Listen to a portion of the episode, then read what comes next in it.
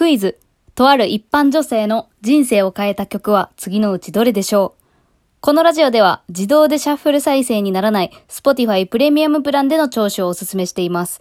プレミアムプランは最初の3ヶ月間が無料です。ぜひお試しください。ということで、1問目の答え。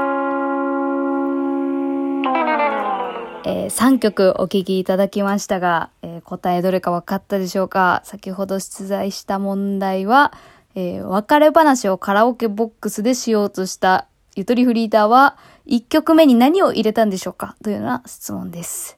えー最初に聞いたのが、 aikoのキラキラ。次がコレサワのタバコ。3曲目が阿部真央のなめとんかでしたが。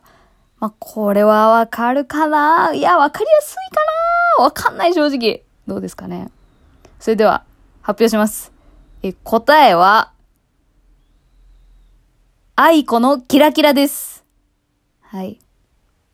この曲のね、どの歌詞の部分を特にメッセージ性と捉えて言ったと思ういや、この曲は、あのーやっぱ、いつでも待ってるっていう部分ですよね。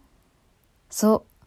あなたが死んじゃうかもしれないけど、私はもう風になってでも待ってるっていうようなね、めちゃくちゃ可愛い曲だと思うんですけどね、やっぱ可愛いと思われたいっていう気持ちが私には残ってたんだと思う、その時に。けなげに待ってますっていうね。そう。その時の私の結論としては、これから別れ話をするけれども、あなたが遠くへ転勤しようとも、あなたがまた帰ってきた時にでもまた声をかけてください。待ってますっていうね、ことを誓おうと思った決意を込めて、まずこの一曲目を入れていたっていうことがありましたね。そう、諦めるとは言いつつもやっぱり諦めきれないみたいな気持ちをね、込めてね、この曲を歌ったんですよ。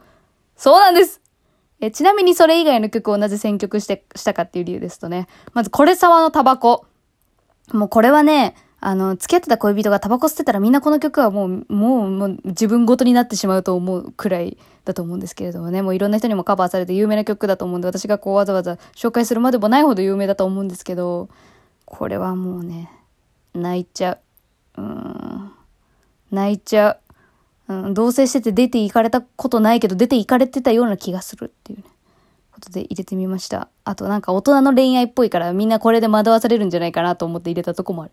そして三つ目のアベマオのナメトンカっていう曲ですね。これちょっと他の2曲に比べて、なんかこの恋愛要素というよりは結構このなんか気の強い女が投げ飛ばす感じ、男を投げ飛ばすような感じの曲だなと思って、テイストが違うと思ってみんな、あれあれと思ったと思うんですけど、私は、もしあの世界線にまた戻ったとして、この曲を選んでいたらどうなってたんだろうってちょっと思ったんですよね。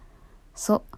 また後で説明するけど、そう、この曲を選んだ理由はもうちょっと深いわけがあります。また後ほど話したいと思います、それは。さて、次の問題です。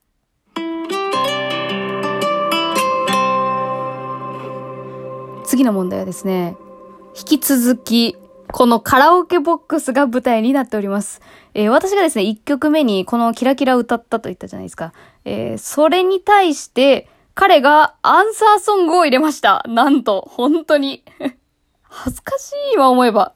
別れ話を進めずに、とりあえずお互いがお互いに対して言いたいことを曲で選んで、その曲に代弁してもらうみたいな、めっちゃ恥ずかしいことをやってたんだけど、その彼がね、私のこのキラキラいつでも待ってるっていうメッセージに対して、いや、本当に多分その通り受け取ってくれたんだと思う。それに対する、アンサーソングを歌ってくれたんで、それどれでしょうというようなクイズになっております。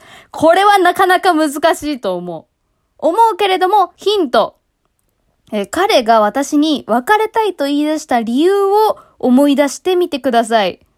はい、思い出してみてください。もう思い出せない人は、一回プレイリストを遡ってもう一回聞き直してみてください。そこの理由から、彼の心理状態を考えると、答えはすぐわかるかもしれません。